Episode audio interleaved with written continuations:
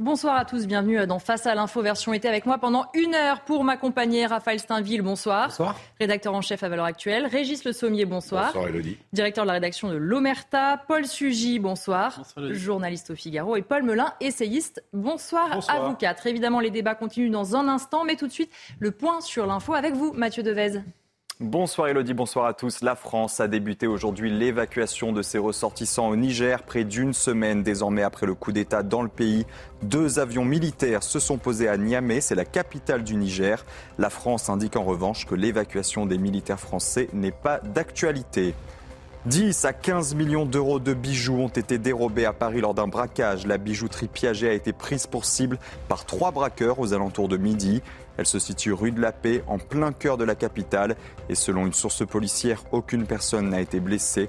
Une enquête a été ouverte pour vol à main armée et séquestration en bande organisée. Enfin, les journées mondiales de la jeunesse sont débutées aujourd'hui à Lisbonne, à la veille de l'arrivée du pape François. Des dizaines de milliers de jeunes fidèles affluent vers la capitale portugaise. Il s'agit du plus grand rendez-vous catholique international. Il devrait rassembler un million de croyants en fin de semaine. Merci à vous, euh, Mathieu Devez. Et donc, au sommaire de l'émission, aujourd'hui, on commencera avec vous, Paul Melun. On va parler de l'évolution de la gauche en deux temps. D'abord, il y a 109 ans s'éteignait le père du socialisme français, Jean Jaurès. On reviendra sur son parcours, son histoire, sur la vision aussi qu'il avait de la gauche à cette époque. Et donc, dans un deuxième temps, on se demandera ce qu'est devenue la gauche aujourd'hui et certaines de ses composantes. On parlera par exemple d'Europe Écologie Les Verts qui choisit d'inviter le rappeur Medine à ses universités d'été, lui qui pourtant est connu pour des positions homophobes et assez proche de l'islam politique. On parlera aussi beaucoup d'international pendant cette heure. D'abord avec Raphaël Steinville. On évoquera la situation euh, au Niger, à la fois avec l'évacuation de ressortissants français, mais on va élargir la question de l'uranium.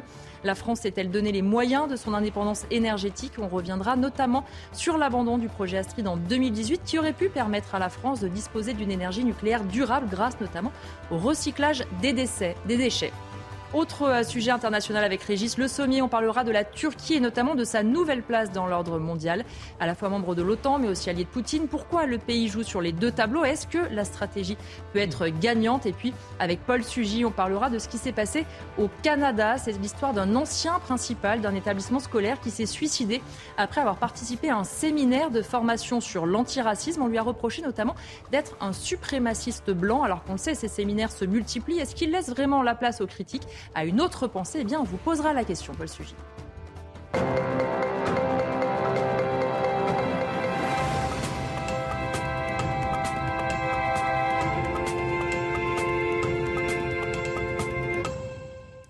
Et je vous le disais, on va commencer à parler de la gauche avec vous, Paul Melun.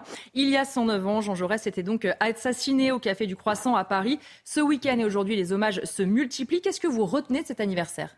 Oui, effectivement. Alors, c'est un, triste anniversaire. Hein. Jaurès est assassiné, effectivement, vous le rappeliez, il y a 109 ans, au Café du Croissant, par un dénommé euh, Raoul Villain, qui est un militant euh, nationaliste. Donc effectivement, ce week-end, un certain nombre euh, d'hommages se sont multipliés. Les communistes ont rendu hommage à Jaurès, certains socialistes aussi. Il y a eu des hommages à Toulouse, ville où Jaurès avait été euh, conseiller municipal, donc ville tout à fait symbolique. Également dans le Tarn avec les mineurs de Carmaux, et puis aussi des hommages euh, à Paris avec notamment le, patron de l'humanité qui lui a rendu hommage puisque mhm. c'était le, grand journal de, de Jean Jaurès. Alors pourquoi est-ce que par-delà cet anniversaire, je veux vous parler de Jaurès aujourd'hui? Parce que Jaurès c'est une figure qui est aujourd'hui souvent invoquée euh, et d'ailleurs, euh, de droite comme de gauche. Hein. J'ai entendu même Marine Le Pen, dans un certain nombre de ses discours, invoquer Jaurès, euh, un certain nombre de personnes aussi de la droite plutôt LR. Donc vous voyez, aujourd'hui, Jaurès fait partie, comme d'autres personnages, comme De Gaulle par exemple, ou comme Marx, ou comme Napoléon Bonaparte, de ces grands personnages de notre histoire, politique, historique, intellectuelle, que l'on aime bien invoquer, tantôt en les réhabilitant pour leur faire dire ce que l'on veut, et tantôt pour leur faire dire aussi ce que les autres devraient dire, etc. Donc ça fait une espèce, si vous voulez, de méli-mélo intellectuel euh, dont je vais essayer en, quelque sorte de démêler un peu les, la pelote de laine pour vous dire en quelque sorte quelle était finalement la pensée de Jaurès sur un certain nombre de sujets en partant aussi euh, de ce qu'il a vécu et de là d'où il vient. Alors, euh, Jaurès, effectivement, euh, est, né le 3 septembre 1859 à Castres. Castres, c'est dans le Tarn. Alors, c'est intéressant parce qu'il grandit dans une famille qui, finalement, est très emblématique de cette époque du 19e siècle. Une famille qui était de la paysannerie, plutôt moyenne ou basse au début, puis qui va réussir à accéder à une certaine forme de bourgeoisie, mmh. une bourgeoisie provinciale, plutôt enracinée. Son père finira négociant alors qu'ils étaient d'une famille euh, tout à fait paysanne. Donc c'est un mouvement qui est assez euh, courant. Et puis, euh, dans la famille de Jaurès, il va y avoir cet ascenseur social, le terme est un peu anachronique, vous m'excuserez, ou en tout cas cette passion pour une forme d'élitisme républicain, scolaire, une méritocratie qui va se développer. Le frère de Jaurès, Louis, est officier de marine, et il est même député. Et il a un de ses cousins qui va être, on en parle assez peu, ministre de la marine. Donc il y a cette, cette mécanique-là qui s'enclenche, et Jaurès est même lui le premier à en bénéficier, parce que c'est un excellent élève, il est pris à Louis le Grand, euh, lycée tout à fait prestigieux, et il est reçu premier à Normal Sup en philosophie, à Normal supérieur, devant Bergson. Donc il va avoir comme ça cette, cette ascension euh, assez incroyable au plan, au plan scolaire qui va l'emmener à être finalement professeur dans le secondaire après. Et c'est ainsi qu'il va commencer sa carrière avant de se lancer dans une carrière politique qui est plutôt une carrière politique de, de bourgeois bontin finalement. Euh, il est euh, républicain modéré, euh, comme on disait à l'époque, vous savez, c'était les fameux opportunistes. donc il est proche de Ferry, de Valdec-Rousseau. les commencements de la vie politique de Jaurès ne sont pas à proprement parler des commencements révolutionnaires ou marxisme. Il va venir au socialisme bien plus tard. Et comment justement il se convertit, si j'ose dire, au socialisme? Bah alors, il est battu d'abord en 1889. Il est battu par un monarchiste, donc il, perd son mandat de député. Il retourne enseigner à l'université en philosophie. Et puis, euh, lui qui est plutôt issu de ce milieu bourgeois que je décrivais, va entrer au contact avec un milieu beaucoup plus ouvrier. Et ce, euh, à la suite d'un certain nombre de luttes qui vont, euh, qui vont l'interpeller, qui vont l'intéresser. Ceci dit, il avait déjà côtoyé le monde ouvrier dans ses campagnes et le monde rural, effectivement, le monde agricole aussi. Mais là, ça va prendre un tour beaucoup plus important avec l'affaire bien connu de la grève des mineurs de Carmaux. Euh, l'un d'entre eux va se présenter euh, à la mairie, il va être élu et euh, étant donné qu'il a besoin de temps pour faire son mandat, eh bien le marquis de Solage à l'époque va eh bien le blâmer pour, pour ce temps qu'il passe à exercer son mandat de maire et ça ça va eh bien effectivement indigner Jaurès qui va considérer que bien sûr on a le droit d'être ouvrier et en même temps de s'adonner à la démocratie, à la République et donc fort de cette injustice finalement il va passer d'un intellectuel plutôt bourgeois à un socialiste. Il va découvrir euh, la lutte des classes, il va la découvrir et la vivre au plus profond de sa chair. En fait, il fait l'expérience du réel quelque part et il va soutenir la grève. Alors, il n'est pas le seul. Il y a aussi il a l'appui de Clémenceau, d'un certain mhm. Clémenceau à l'époque, même si après il va y avoir quelques conflits entre eux. On y reviendra peut-être. Mais en tout cas, voilà, c'est sur, c'est sur ça qu'il va euh, commencer à entrer en contact avec ces masses laborieuses prolétaires. Et en 1893, il est réélu député, mais cette fois pas sous les rangs des républicains modérés, mais des du rang euh, socialiste.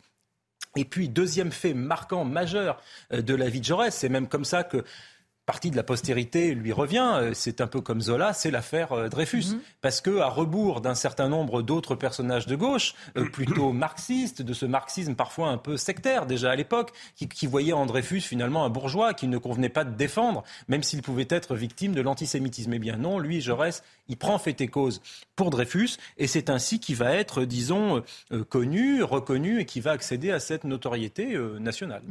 Justement, vous le disiez, c'est un homme politique influent. Comment on peut résumer à la fois sa pensée et sa vision aussi de la gauche alors c'est très difficile, mais l'idée est d'essayer de comprendre sur un certain nombre de grands sujets de l'époque qui effectivement euh, transcendent un peu les siècles et les décennies, quel pouvait être le positionnement idéologique, intellectuel de ce père du socialisme, parce que ça peut servir un peu de boussole. Mhm. Et c'est là que je fais le lien avec l'actualité, c'est qu'aujourd'hui, effectivement, la définition de ce que peut être la gauche contemporaine est tellement bouleversée, elle est tellement modifiée euh, quand on voit les polémiques outre-Atlantique dont va nous parler Paul, quand mhm. on voit ce qui se passe avec les écologistes et le rappeur Médine, on se dit, mais finalement, quelle est la boussole? Alors Jaurès nous aide à trouver cette boussole. D'abord, économiquement, la boussole économique de Jaurès, Jaurès était aux côtés des déshérités, euh, des miséreux. Il, euh, il s'attardait sur les campagnes. Il a participé d'ailleurs, il a soutenu la révolte des vignerons, c'était en 1907. Donc il y a ça, il y a, il y a la dénonciation de l'accumulation des richesses euh, de ce siècle, de cette fin de siècle, en tout cas de cette, ce 19e siècle, cette fin 19e siècle, autour de l'accumulation des richesses, des profits,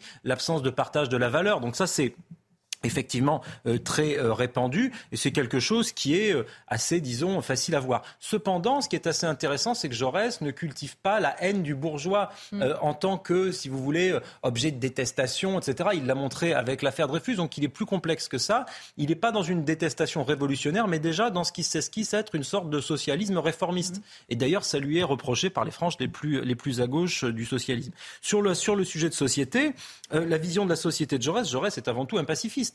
D'ailleurs, il le paye de sa vie, effectivement. Il est dans le refus. Il est très inquiet de la perspective de cette guerre de 14. C'est un pacifiste convaincu. Mais là aussi, je pointe un paradoxe, c'est qu'il est un pacifiste convaincu. Et dans le même temps, euh, ses biographes disent de lui qu'il était un passionné de stratégie militaire. C'est un grand stratège. Il s'intéressait aux questions de défense, notamment, avec un livre bien connu, L'Armée nouvelle, dans lequel il explique Comment emmener le prolétariat vers une armée de métier Comment la France peut se préparer au conflit Il y a aussi une certaine forme d'exaltation patriotique dans ce récit. Donc là encore, c'est un pacifiste, mais c'est pas un antimilitariste. Donc là aussi, ça demande de la nuance. C'est comme sur le sujet de, de l'économie. De la même manière, c'est quelqu'un qui est très attaché aux traditions républicaines. Euh, c'est l'un des auteurs de la fameuse loi de 1905 sur la laïcité. Donc euh, la laïcité, dès le début, occupe une place très importante dans la pensée jaurétienne et dans la gauche. La gauche se construit sur la laïcité et la pensée de Jaurès euh, également. Paradoxalement, il n'était pas non plus, vous m'excuserez l'expression, un bouffeur de curé tel qu'on pouvait le voir euh, chez certains à gauche, puisque lui-même, alors il y a des textes assez troubles, en 1891, dans une lettre qu'il n'a pas publiée finalement, il écrit voir dans le socialisme le prolongement dans l'humanité de l'esprit du Christ. Et on connaît beaucoup moins cette partie-là de Jaurès. Ce qui est assez amusant, c'est qu'il n'est pas dans un clivage, si vous voulez, par rapport à la chrétienté euh, anti-spirituelle. Il est dans un clivage sur la séparation entre l'Église et l'État. Et il s'en tient à cela. Mais il y a en lui aussi une forme de spiritualité et elle n'est pas athée.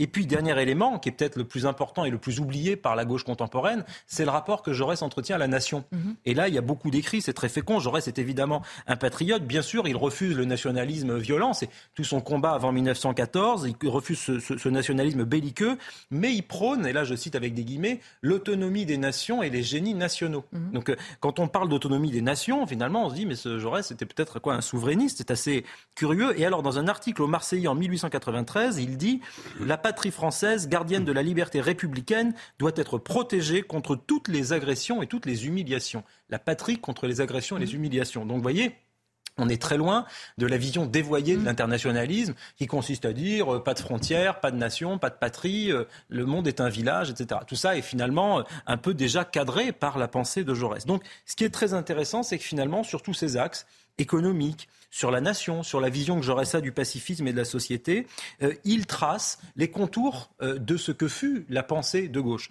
Alors évidemment, euh, tragiquement, tout ça a été oublié par la gauche contemporaine qui, je ne sais pas si c'est par inculture ou par opportunisme, a choisi de rompre avec cette pensée. Donc je pense qu'aujourd'hui, en ces, en ces journées d'hommage qui ont pris beaucoup de temps à gauche, en tout cas sur une certaine gauche, le plus bel hommage que la NUPES pourrait rendre à Jaurès serait peut-être de s'inspirer de sa pensée, de la réhabiliter au lieu de se commettre dans les limbes de la gauche américaine.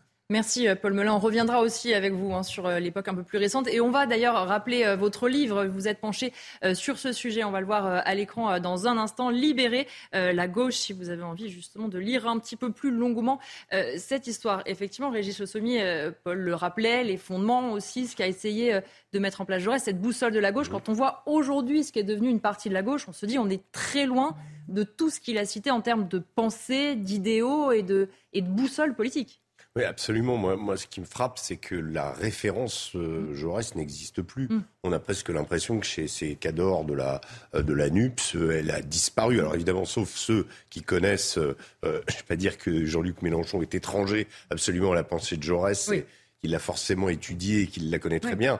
Mais dans les nouveaux, euh, je suis pas sûr que ce soit euh, une référence mm. ou quelqu'un de, de, voilà. Euh, moi, ce qui me ce qui me frappe avec Jaurès, c'est toujours cette cette dimension que vous avez très bien rappelé, je trouve, Paul, euh, à la fois patriotique mm. et socialiste. C'est-à-dire qu'il y a vraiment, je, je, je, regarde dans la ville où j'habite, il y a il y a un monument qui est une ancienne ville communiste et, et il y a un monument à Jaurès et il y a marqué défenseur des humbles. Et, c'est vraiment cette, cette dimension-là euh, du, du, du, défenseur justement des miséreux euh, qui, euh, qui, qui, frappe chez Jaurès. Et il y a toujours cette énigme, Jaurès, qui, qui, qui demeure, c'est qu'aurait-il fait s'il avait vécu euh, par rapport au premier conflit mondial? Euh, on sait qu'il y a eu l'union nationale qui a été faite. Est-ce que Jaurès y aurait adhéré? Euh, on, ne sait pas. Vous avez rappelé ses, comment, son goût pour, pour la stratégie militaire. il n'était pas hostile à l'armée.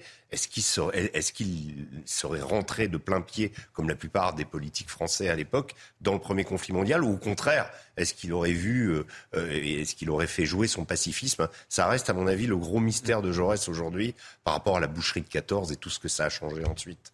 On va ouvrir maintenant euh, la page internationale dont je vous parlais d'abord avec vous. Raphaël Steinville, on va parler justement du putsch au Niger. Est-ce qu'il menace vraiment la filière nucléaire française et plus particulièrement les importations d'uranium nécessaires au fonctionnement de nos centrales nucléaires, Raphaël? Alors, au-delà de la question euh, géopolitique et au-delà, on l'évoquait tout à l'heure, de, l'évacuation de nos ressortissants mhm. euh, au Niger, euh, ressortissants français, mais aussi européens, je pense que l'une des questions fondamentales qui doit se, poser aujourd'hui, question cruciale, c'est de savoir si le putsch va justement avoir des conséquences sur les livraisons d'uranium à la France. Ce combustible est indispensable au fonctionnement des centrales nucléaires françaises. En d'autres termes, la question qui se pose, c'est est-ce que la France est en situation de dépendance énergétique vis-à-vis du, du, Niger? Cette question, vous le savez, elle est tellement cruciale que au lendemain du déclenchement de la guerre en Ukraine, mm. euh, il y avait une commission d'enquête qui s'était créée justement pour, euh, pour euh, chercher à, comprendre les raisons de la perte de, la souveraineté et l'indépendance énergétique de la France. Et d'une certaine manière, à chaque fois que se pose ce genre de conflit, ça interroge, ça interroge toujours les mêmes questions et, et ces questions d'énergétique sont cruciales. Alors, euh, ce qu'il faut savoir, c'est que depuis près de 50 ans, plus de 50 ans même, le Niger est un partenaire de la France, un partenaire historique. Et aujourd'hui encore, Orano, qui est le nouveau nom mhm. d'Areva, exploite euh, trois mines euh, dans le, dans le désert d'Arlit. C'est une région qui est proche de l'Algérie, à, 800 km de la capitale du Niger, Niamey. Alors, ces, trois, ces trois mines, sur les trois mines, en fait, il y en a, il y en a deux qui, qui, sont, qui ne sont pas véritablement exploitées. L'une a fermé après que la France ait finalement épuisé toutes les ressources qu'il y avait à puiser dans, ces sous-sols. La deuxième, c'est un, gisement fabuleux qui a été découvert il y a quelques années et qui serait, euh, selon, euh, selon Orano, euh, une, une, mine à exploiter qui nous permettrait de, garantir la consommation de la France pour une durée d'une vingtaine d'années. Ce sont près de 200 000 tonnes d'uranium.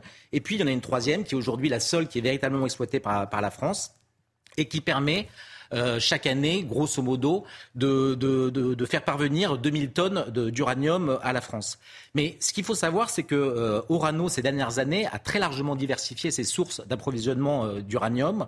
Et là où il y a encore, jusqu'en 2021, le Niger représentait la, la, principale ressource, le principal apport d'uranium pour la France, aujourd'hui, il y, y, a, deux autres pays qui se sont imposés pour, pour nous fournir cet uranium. Il y a d'abord le le, Kazakhstan et l'Ouzbékistan, et puis dans une moindre mesure euh, l'Australie qui arrive en quatrième position. Donc euh, il n'y a pas de risque majeur, et d'autant moins que EDF euh, elle-même fait savoir qu'elle dispose de, de deux ans de réserve d'uranium pour le fonctionnement de ces centrales. Mais du coup, est-ce que Sandrine Rousseau n'a pas raison quand elle profite de la situation critique au Niger, évidemment, pour rappeler que, je la cite, le nucléaire ne permet pas du tout l'indépendance énergétique de la France Alors, elle a raison, en partie. Et c'est ça qui est important et c'est ça qu'il faut euh, analyser. D'abord, euh, j'ai expliqué pourquoi elle a aussi un petit peu mm. tort quand même. Euh, d'abord, parce que si on met, si on exclut le nucléaire et qu'on s'intéresse uniquement aux énergies renouvelables telles que l'éolien ou, le, ou le, les panneaux solaires, l'essentiel de ces matériaux sont produits ailleurs qu'en France et notamment en Chine, et donc nous met dans une situation de dépendance par rapport à, à ces pays producteurs. Mais si on en revient euh, justement à cette question de l'indépendance euh, énergétique de la France et du fait que le nucléaire ne serait pas du tout, euh, ne garantirait pas cette, indépendance, on, pourrait comprendre le raisonnement de Sandrine Rousseau, Rousseau, mais pour se prévaloir de, cette critique, il faudrait déjà que les écologistes ne nous aient pas enfermés dans cette logique qui nous, qui nous rend dépendants, notamment du Niger et d'autres pays comme le Kazakhstan, le Canada, l'Australie et l'Ouzbékistan que j'évoquais tout à l'heure. Je vais m'expliquer. Dans les années 70, déjà, l'État comprend, euh, l'État stratège, visionnaire, comprend que la filière nucléaire peut assurer réellement l'indépendance et la souveraineté énergique de la France si elle est en mesure de se passer de ressources comme l'uranium, comme le plutonium, dont elle sait que les réserves sont, comme son nom l'indique, euh, euh, épuisables. Et c'est la mise en œuvre expérimentale euh, dans les années 70. Je vous passe hein, sur les détails de la technique à proprement parler, mais de Super Phoenix, un, réacteur, un réacteur de nouvelle génération à neutrons rapides, à même de fonctionner en requalifiant les déchets nucléaires comme combustible. Et donc, c'est une manière durable de produire de l'énergie, d'autant plus que la France jouait alors d'une avance considérable dans le développement de cette technologie et qu'elle dispose surtout d'un stock considérable d'uranium appauvri. Alors, que se passe-t-il? Vous savez, en 1993, Jacques Chirac, euh, à la faveur d'une dissolution euh, qui, se retourne contre, lui, euh, perd, perd les élections législatives. Et la gauche revient aux affaires, la gauche plurielle revient aux affaires. Lionel Jospin est nommé Premier ministre et Dominique Voynet, le porte-étendard de l'écologie de, de l'époque, est nommé ministre de l'Environnement. Et quelle est l'une de ses premières décisions? Elle ferme Superphénix. C'est la première faute des écolos et je dirais même presque un crime contre l'environnement.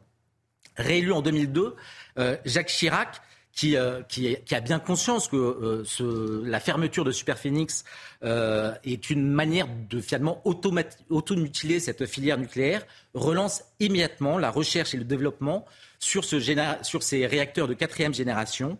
Euh, et c'est la mise en chantier d'Astrid, un réacteur qui s'appuie sur les mêmes technologies que Superphénix, à savoir le recyclage des déchets nucléaires.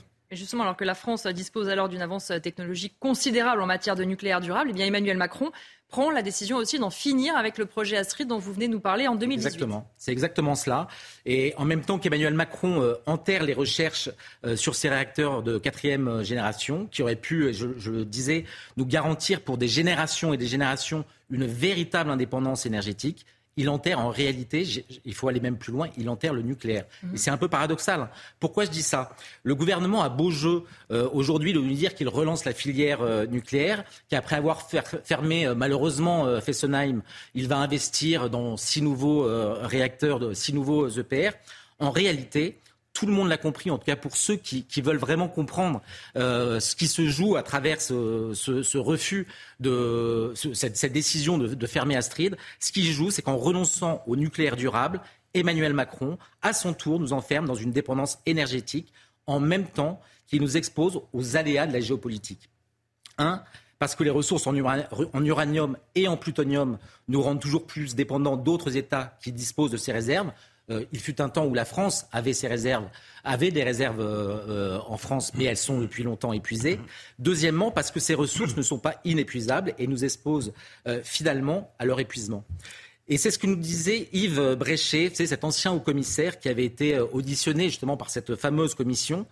et qui disait que l'utilisation même modérée du nucléaire impose de fermer le cycle, sauf à laisser la filière nucléaire s'étouffer sous ses propres déchets. Ne pas fermer le cycle condamnerait à terme le nucléaire dans notre pays. Fermer cette option, euh, sans, le dire, forcerait la décision politique de façon malhonnête en donnant de facto au nucléaire un statut d'énergie de transition. Euh, c'est le choix en fait qu'a fait Emmanuel Macron, c'est le choix qu'a fait la France. Macron relance le nucléaire, mais ça ne peut être que transitoire. Alors que dans le même temps, et c'est ça qui est, euh, terrible dans cette, histoire, les États-Unis nous ont, euh, via euh, Bill Gates, racheté la technologie Astrid et continuent à le développer. Idem pour la Russie, idem pour la Chine, qui aujourd'hui investissent massivement dans la recherche et le développement sur cette technologie, justement pour essayer de créer un nucléaire durable. Euh, Paul Sugy, on le sait euh, maintenant, ce qu'on entend beaucoup dans les rangs du gouvernement sur les 100 jours, c'est l'importance de la souveraineté euh, industrielle, énergétique, etc. Il est temps de se rendre compte qu'on a besoin d'être souverain et indépendant sur ces questions-là. On a l'impression que c'est une découverte parfois. Oui, alors après, il faut entendre aussi ce qu'on appelle souveraineté. Par exemple, l'uranium, il faut être réaliste, on ne sera jamais en mesure d'en produire. Bien sûr. Donc, c'est-à-dire que maintenant, on doit se rendre compte que la souveraineté, en fait, c'est une approche finalement globale de toutes les chaînes d'approvisionnement et qui doit commander en fait notre action géopolitique, c'est-à-dire être capable d'abord de diversifier les approvisionnements, que ce soit dans le secteur énergétique, dans tous les secteurs identifiés comme stratégiques, et puis ensuite d'être capable de nous mettre dans des situations d'influence géopolitique dans lesquelles eh bien, on sait que euh, on n'aura jamais tous nos fournisseurs contre nous en même temps. Voilà. mais ça, le problème, c'est que par rapport à l'Afrique, on se rend compte un peu tard et là-dessus, on arrive un peu comme des innocents, un, peu trop tard, si vous mm. voulez. C'est peut-être ça aussi le sujet. Maintenant, c'est quand même croustillant d'entendre effectivement Raphaël rappeler que bah, on ne peut pas à la fois souhaiter la souveraineté énergétique de la France et en même temps se fermer et détricoter tous les projets. Voilà, et surtout se fermer à toutes les innovations a priori sans voir ce qu'elles peuvent aussi nous apporter. C'est-à-dire qu'il y a à la fois euh, chez les écologistes une espèce de peur du progrès technologique qui serait vu comme une espèce de, de léviathan industriel qui à chaque fois nous menace, et en même temps, bah, euh, une fois qu'il est trop tard, ils finissent par regretter ce qu'ils ont enterré un peu trop vite. Merci euh, à tous les quatre. On se retrouve évidemment dans un instant. On marque une pause et on revient avec mes invités dans Face à l'info. À tout de suite. De retour dans Face à l'info avec euh, mes invités. Je me tourne vers vous, Régis Le Sommier. On va parler euh, de la Turquie parce que lors du dernier sommet de l'OTAN à Vilnius, Ankara est apparu comme faiseur de roi, se disant prête à l'adhésion de la Suède à l'organisation. Alors, à la fois membre de l'OTAN et allié de Poutine, à quel jeu joue la Turquie? Alors oui, en effet, vous l'avez rappelé, c'était le 11 juin dernier, la Turquie donner son accord à l'adhésion de la Suède à l'OTAN. Alors, il faut savoir que euh, pour qu'un pays euh, qui rappelle adhère à l'OTAN, il faut que l'unanimité des autres membres euh, mhm. soit, soit, rassemblée. Alors, c'était une journée historique qui a permis aux Alliés d'afficher justement cette unité dans un sommet qui était centré sur le soutien à l'Ukraine, près de 18 mois après le début de l'offensive russe. C'est plus puissant que jamais. L'OTAN aujourd'hui est plus puissant que jamais faisant mentir euh, au passage euh, Emmanuel Macron qui, il y a quelques années, avait déclaré mm. que l'OTAN était en état de mort cérébrale. Alors on se souvient que tout ça ne s'est pas fait comme ça. Euh, un an plus tôt, la Turquie avait seulement consenti du bout des lèvres à cette adhésion. Elle l'avait corrélée à l'expulsion d'un certain nombre de, de, militants kurdes qui s'étaient réfugiés, qui avaient trouvé refuge en Suède, euh, et qu'elle considère évidemment comme des terroristes. Euh, cette année, ça n'a pas été euh, ça n'a pas été simple non plus. Je, je, reviens sur la notion de faiseur de roi, mhm. puisque Recep Tayyip Erdogan, réélu récemment pour cinq ans, avait jeté un froid en exigeant qu'en échange de l'adhésion de la Suède, la Turquie rejoigne l'Europe. Tout, le monde a dit non, c'était pas du tout prévu. Euh, en fait, ce qu'il voulait juste dire, c'était qu'il voulait montrer que euh, la Turquie euh, tient le monde et que c'est bien lui qui décide qu'est-ce qui va se faire et quelles peuvent être les évolutions. Et ce n'est pas tout, parce que ça fait plusieurs années justement que la Turquie joue sur ces deux tableaux. Alors en effet, et surtout depuis le déclenchement de la guerre en Ukraine, euh, elle manœuvre habilement entre OTAN et Russie. On va le voir euh, tout récemment encore avec la, question de l'accord, la fin de l'accord sur le blé, euh, l'exportation du blé à travers la mer Noire. donc pour se conforter, son but c'est conforter sa puissance, ses velléités d'expansion. L'an dernier, par exemple, on, l'a oublié, mais Erdogan avait décidé de, avait choisi de payer ses importations de gaz et de pétrole russe mhm. en roubles. vous vous souvenez, c'était une manière pour Vladimir Poutine, en mars dernier, de contrer les sanctions prises à l'encontre de son pays à cause de l'invasion de l'Ukraine, en imposant le rouble euh, dans les transactions. Alors, ça avait embarrassé l'Europe, qui avait dit non. Progressivement, le robinet s'est fermé. Euh, nous en sommes d'ailleurs un peu toujours à trouver des solutions alternatives, même s'il y en a qui ont été trouvées. Mais en particulier les Allemands, ça a été extrêmement compliqué parce qu'ils étaient euh, très dépendants du, gaz russe. Alors, euh, pour la Turquie, choisir d'accéder aux demandes de Poutine. La Turquie est dépendante à 45% du gaz russe.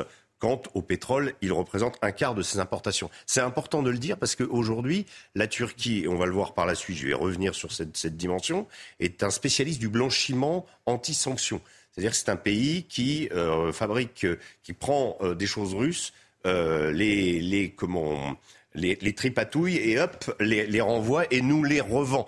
L'Inde fait exactement la même chose, revendant son pétrole acheté assez bas à la Russie trois fois plus cher à l'Europe. Euh, mais c'est pas ça le plus important. Le plus important, c'est que la Russie profite d'une crise internationale pour jouer son jeu et se, se, placer comme un intermédiaire incontournable dans les relations internationales. Alors, elle a fait un sacré bout de chemin hein, depuis quelques années, et en particulier son président Recep Tayyip Erdogan. Justement, il avait d'abord aidé l'Ukraine, on pensait qu'il s'était racheté, maintenant il fait le jeu de Poutine. Euh, à quel jeu il joue lui-même? Et le dit, c'est pas la première fois qu'il change de camp.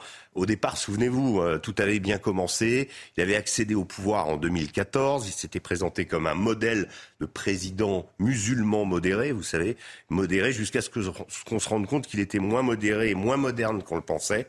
Euh, on s'est aperçu en effet que la Turquie euh, a progressivement laissé tranquillement passer les, combattants de Daesh sur son territoire pour que ceux-ci aillent rejoindre l'armée du califat et qu'elle assure à ce même califat une base arrière essentielle. Ensuite, elle a été frappée par Daesh, mais au départ, les relations étaient extrêmement ambiguës. De, la même manière, subissant le flot euh, des migrants syriens, dont près de 3 mmh. millions se sont installés sur son territoire en conséquence de la répression de Bachar al-Assad, elle s'est mise à pratiquer un chantage avec l'Europe, menaçant d'ouvrir les vannes de l'immigration.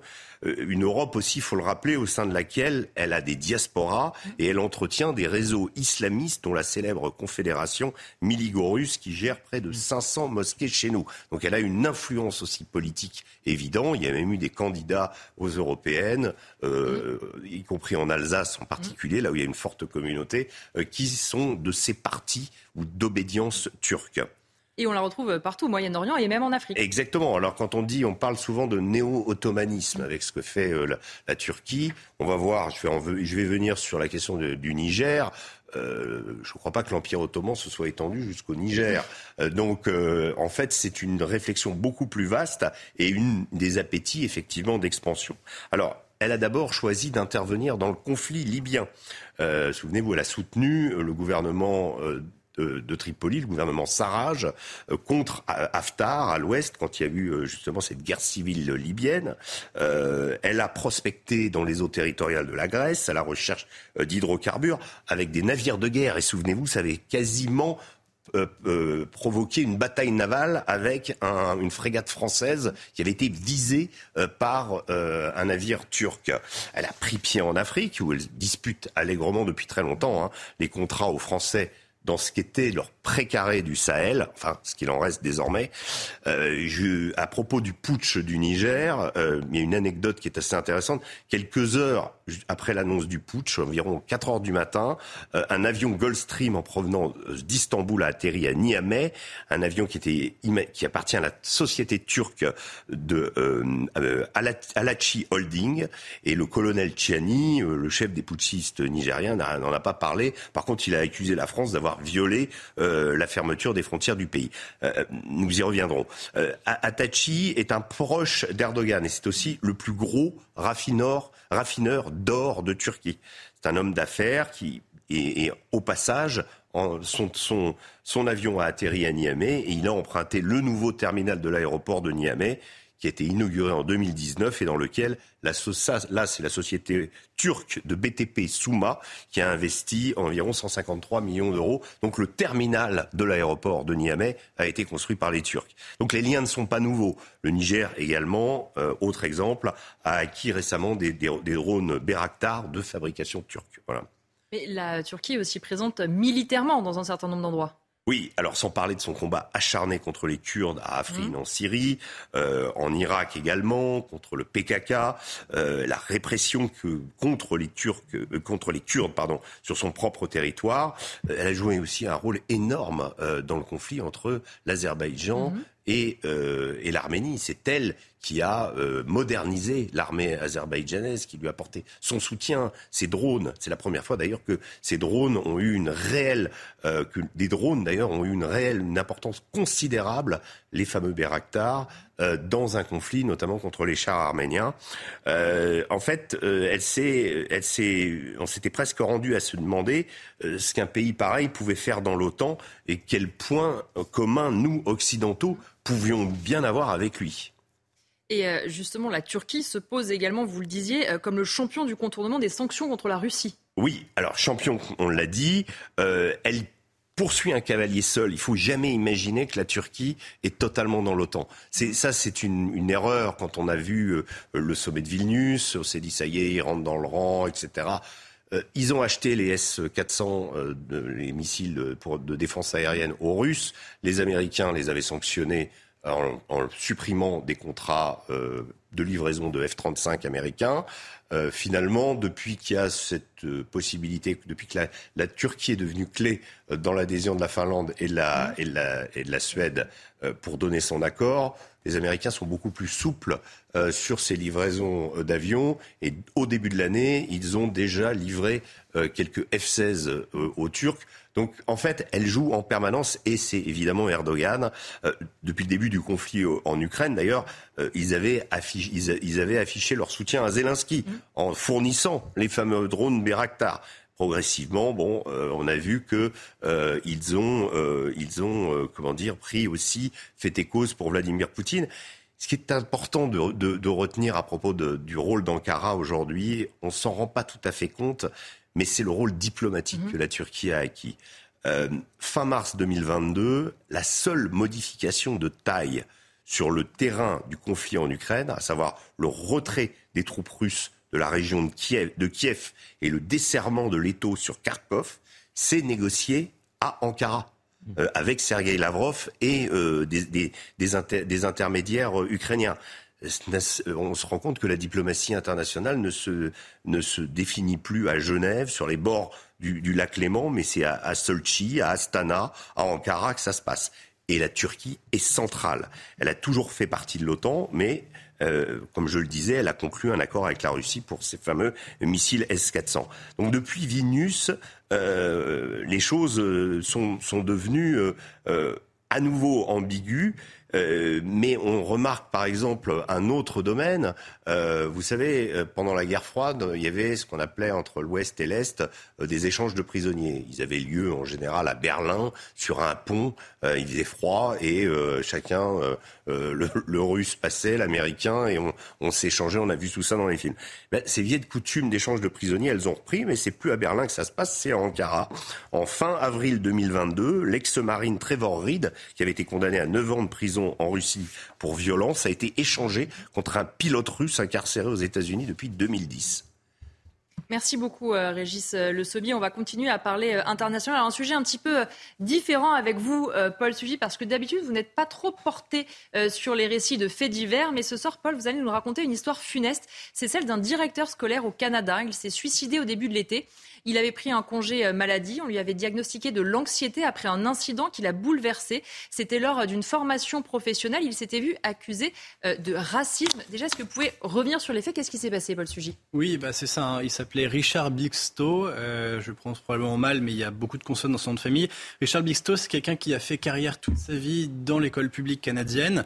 au moment des faits, il était même directeur d'école. Donc, il est en fin de carrière après un état de service prestigieux déjà. les témoignages le décrivent comme quelqu'un qui était d'abord un défenseur acharné hein, de l'éducation euh, publique et puis en même temps aussi qui avait fait beaucoup d'efforts, euh, et c'est un sujet qui est très en vogue au Canada, pour l'intégration des minorités, notamment dans l'établissement scolaire où il exerçait.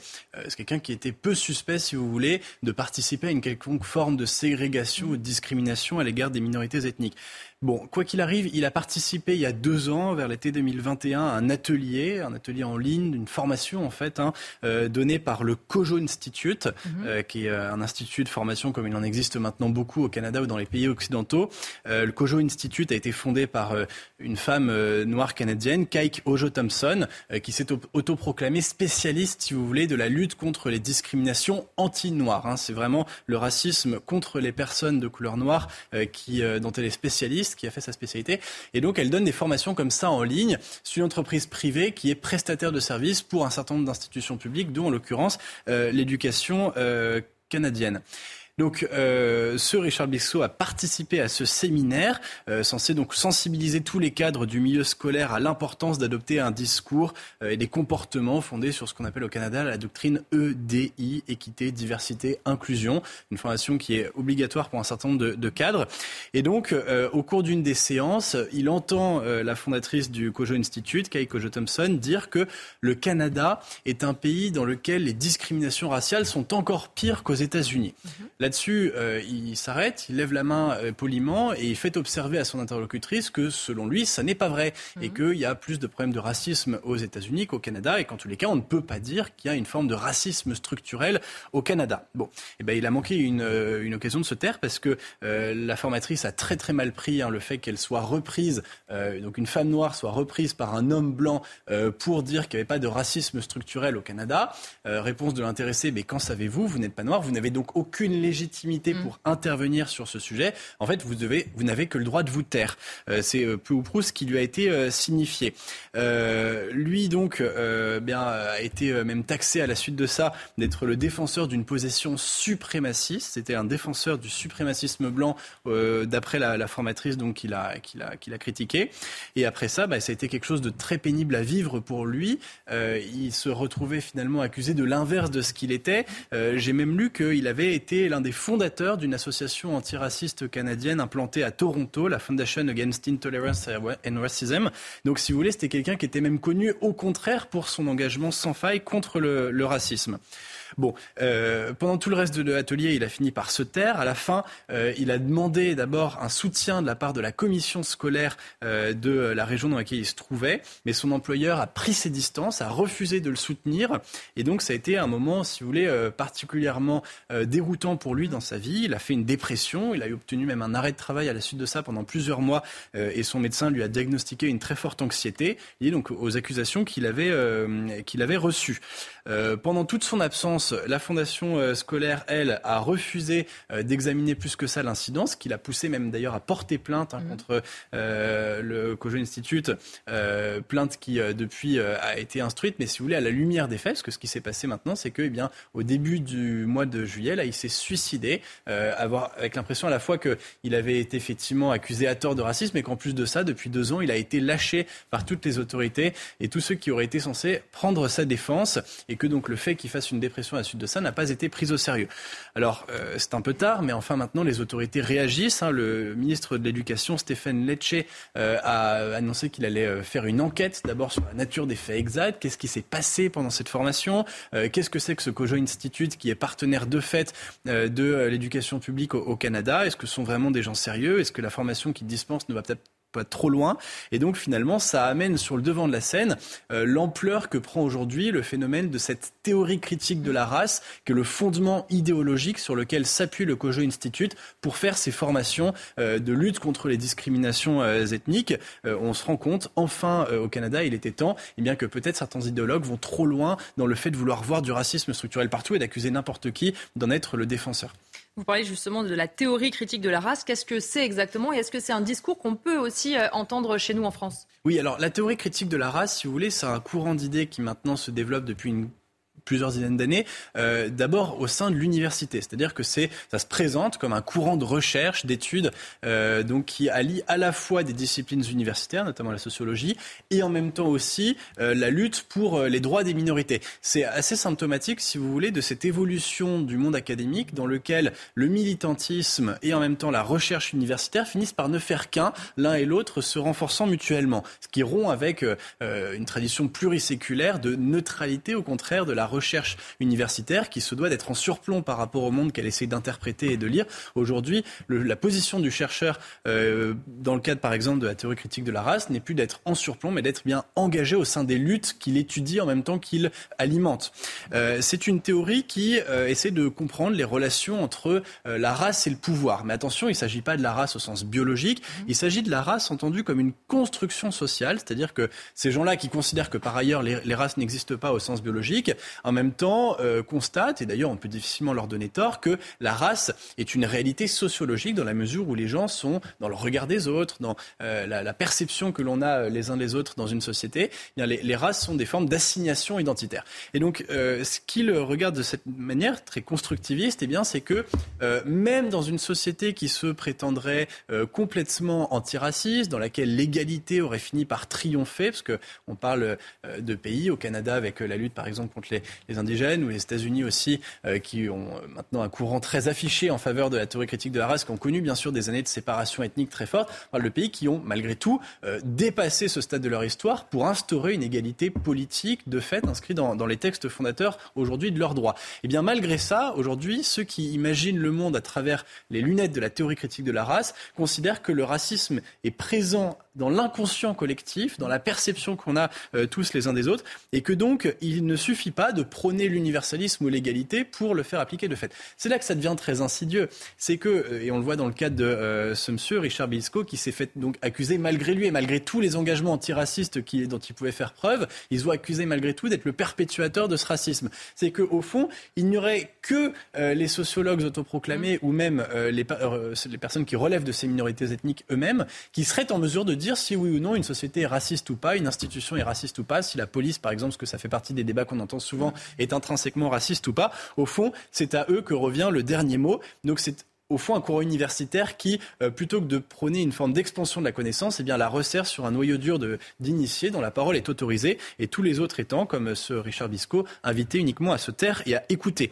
La théorie critique de la race, elle a deux concepts euh, fondamentaux. J'ai parlé du racisme structurel, mmh. c'est l'idée que même dans un pays universaliste, eh bien, le racisme aurait imprégné tellement profondément notre culture qu'on serait incapable de s'en débarrasser. Mmh. Et puis l'idée de suprémacisme blanc euh, qui finit par, au fond, éclabousser tous ceux qui ont le malheur d'être blancs. C'est-à-dire qu'on le voit bien dans la situation présente, le fait que euh, Richard Blisco soit lui-même blanc lui interdisait mhm. d'avoir une opinion euh, sur le suprémacisme blanc ou, le, racisme aux États-Unis et au Canada. Vous me demandez si c'est quelque chose qu'on entend en mhm. France. Alors oui, euh, on n'appelle pas ça toujours la théorie critique de la race, mais on en voit des manifestations très précises dans, dans le débat d'idées.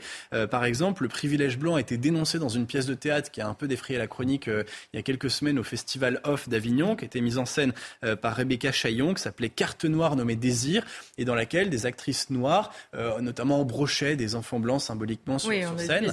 Voilà, et, donc euh, ça, c'est typiquement une mise en scène qui vise eh bien, à rééquilibrer un état de, fait. Par exemple, je crois que les, spectateurs noirs étaient mieux placés que les spectateurs mmh. blancs dans, la, dans, la, dans la salle. Euh, l'idée, c'est de revenir finalement, de rééquilibrer les choses pour compenser le racisme dont la société française ferait encore preuve aujourd'hui. Bon, même si je ne sache pas que dans quelques théâtres que ce soit ailleurs qu'à Avignon, euh, on assigne des sièges différents aux spectateurs en fonction de leur couleur de peau. Euh, par ailleurs, et je vous livre cette anecdote amusante que m'a rappelé Pierre Valentin, qui est un très très bon connaisseur de ces sujets qui sont liés au fond à tout le débat sur le, le wokisme. Euh, le problème de cette théorie critique de la race, c'est qu'elle fait comme si on n'avait jamais vécu au fond dans une époque aussi raciste qu'aujourd'hui. Mm. Aujourd'hui, aux États-Unis, on emploie cinq fois plus souvent le mot suprémacisme blanc qu'au début des années 60, c'est-à-dire au cœur même euh, du régime euh, euh, de ségrégation ethnique. Ça montre bien peut-être la façon dont l'obsession dont le débat universitaire s'est finalement emparé pour ces questions-là, eh bien, finit par produire des invraisemblances historiques si je vous suis bien, le problème, c'est que dans ces séminaires qui sont très à la mode, ces séminaires de formation professionnelle, en fait, il y a beaucoup d'idéologie. Oui, c'est l'autre sujet effectivement sur lequel il convient de revenir un petit peu, parce qu'il n'y a pas du tout qu'au Canada qu'on fait appel à des prestataires privés, souvent d'ailleurs qu'on connaît très mal et dont on ne sait pas grand-chose, ni sur eux ni sur leurs fondateurs. Euh, en France, le recours à ce genre d'organisme de formation, que ce soit professionnel ou même institutionnel, hein, dans le cadre par exemple de l'éducation nationale, est très massif. Ça suscite un certain nombre euh, de euh, problèmes quand on se rend compte qu'une association ou l'autre, qui sont des intervenants légitimés par l'autorité publique, eh bien en fait sont les colporteurs d'idéologies qu'on n'a pas forcément envie euh, de normaliser ou de banaliser. J'ai plusieurs exemples en tête. Euh, une des spécialistes de ça dans le domaine du néo-féminisme et de la lutte contre toutes les formes de phobie, quelles qu'elles soient, c'est euh, Karine Fourest, hein, qui, mhm. avec le groupe EGAE, intervient maintenant dans les entreprises, mais aussi auprès d'un certain nombre euh, d'établissements publics pour euh, démasquer toutes les, les, formes de discrimination, alors qu'elle s'appuie sur une version, si vous voulez, assez contestable de, du mouvement féministe. Mais j'ai encore un exemple plus récent. Alors là, c'était la lutte contre les transphobies. À l'école mmh. alsacienne, on a fait intervenir une association, Out Trans, qui avait défrayé la chronique en finalement en traitant quasiment tous les élèves de quatrième que les intervenantes avaient en face d'elles, d'être transphobes. Tout cela parce que les élèves étaient un petit peu mal à l'aise avec l'idée, par exemple, qu'il fallait faire des toilettes mmh. non genrées ou ce genre de choses. Voilà, ou même d'imaginer qu'un un homme puisse être enceint. Donc, si vous voulez, ce genre d'association, ce genre de, d'organismes de, formation, on les retrouve partout, à tous les étages. On leur a délégué finalement une fonction qui est malgré tout essentielle, qui est l'éveil à un certain nombre de principes citoyens et notamment le fait de faire respecter l'égalité dans les institutions, les entreprises.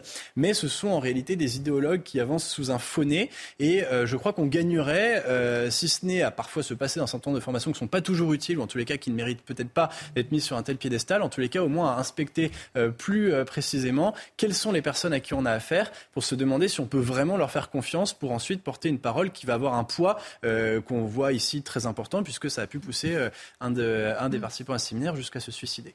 Merci beaucoup, euh, Paul Sugy. On va terminer du coup avec vous, Paul Melan. On va repartir en parlant de la gauche. On va revenir à l'époque actuelle. On va parler notamment du rappeur Medine, qui donc est l'invité des Journées d'été d'Europe Écologie Les Verts. Et évidemment, ça fait polémique. Oui, alors là, on, fait vraiment un bond dans le temps. Mm. Hein, et ça prolonge un peu ce que disait Paul sur la, sur la gauche américaine ou en tout cas euh, canadienne. C'est un peu lié, malheureusement. C'est que tout à l'heure, avec Jaurès, je vous parlais du meilleur de la gauche des temps jadis. Là, je vais vous parler du pire de la gauche contemporaine, alimentée par Madame Tondelier. Alors, pour ceux qui ne connaîtraient pas Madame Tondelier, elle n'est pas forcément très connue. C'est la patronne d'Europe mm. Écologie Les Verts en France.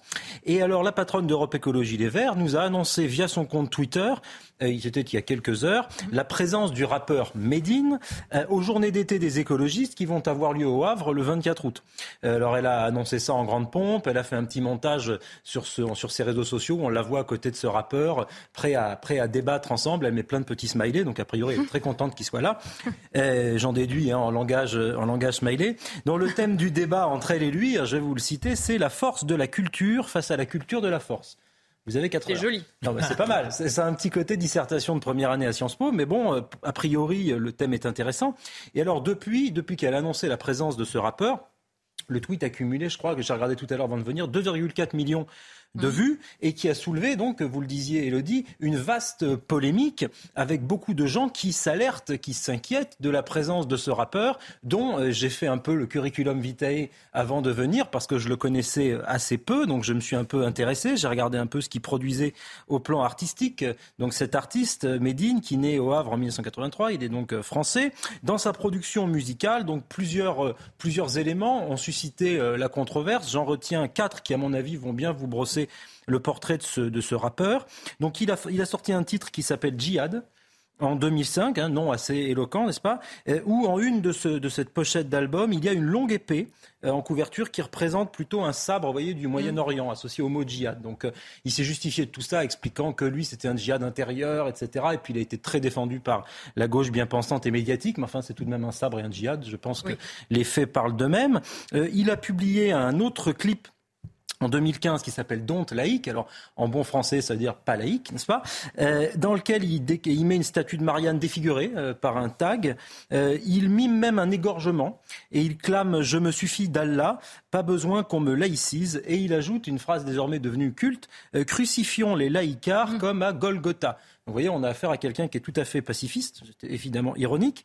Euh, et puis un peu plus tard, j'ai vu aussi qu'une association LGBT avait ressorti une vidéo où Medine euh, critique le concept d'intégration. Il dit qu'il refuse de s'intégrer ou de s'assimiler. Et il désigne les homosexuels comme des, pardonnez-moi le terme est assez odieux, je prends des guillemets, des tarlouses. Voilà, qui invite euh, les écologistes à leurs universités d'été. Des photos montrent même ce rappeur faire des quenelles. Vous savez, c'était le fameux geste antisémite euh, de Dieudonné. Mm. Donc nous avons là quelqu'un dont euh, que ces quatre points nous montrent qu'il est à la fois homophobe, antisémite, qu'il a la haine de la France et de la République laïque, et qu'il y a une incitation à peine voilée et mal justifiée au djihad avec un immense sabre. Voilà l'invité d'honneur, mesdames, messieurs, des écologistes. Mais du coup, est-ce que c'est un artiste ou un militant qui est invité? Alors, un peu les deux, parce que alors, une fois passé ce, premier choc en regardant son CV, je me suis dit de quoi vraiment résulte sa production artistique? Alors, elle, résulte quand même d'une production intellectuelle. Euh, il ne faut pas prendre ce monsieur pour un imbécile. Je pense que ce n'est pas un sot. C'est assez charpenté, c'est assez construit. Euh, il pratique ce qu'on appelle un rap conscient, hein, c'est-à-dire avec des messages politiques. Euh, il dit d'ailleurs lui-même, je prends sa citation, il était interviewé, Je conçois ma musique comme un instrument d'éducation populaire, nous dit-il. Donc là, il reprend un vieux concept concept de la gauche qui est l'éducation populaire. Alors, complètement dévoyé, parce qu'effectivement, si son éducation populaire, c'est ce que je vous ai cité avant, ça fait froid dans le dos. Mais enfin, il, il, prétend cela. Il se dit même adepte de Brassens et de Victor Hugo. Donc, vous voyez, il y a presque un peu de... Je vois pas très bien le Brassens et le Victor Hugo dans ce que j'ai cité avant, mais toujours est-il qu'il le prétend. Et alors, tenez-vous bien, j'espère que vous êtes bien assis, il a été reçu à Normal Sup, à l'Ulm, la prestigieuse école normale supérieure, pour une conférence de deux heures. Alors là, je l'ai appris, j'avoue que je suis un peu tombé de l'armoire, ça a suscité euh, rien du tout, hein, pas de tribune, pas d'artistes énervés, pas de pétition, rien. Nous avons quelqu'un comme ce monsieur Médine qui vient à l'ENS, tout le monde trouve ça très bien, donc ça c'était quand même assez formidable. Et plus encore, le monde médiatique et littéraire a encensé Médine. J'ai trouvé toutes sortes de critiques absolument élogieuses sur son art. Je ne sais pas si c'est l'art du sabre ou si c'est les tarlousses que ces gens-là ont apprécié autant, mais en tout cas, ils l'ont encensé. Euh, donc voilà pour ce qui est de l'artiste engagé. Et puis après, pour ce qui est de ce côté plus militant, Bien sûr que oui, ne soyons pas dupes.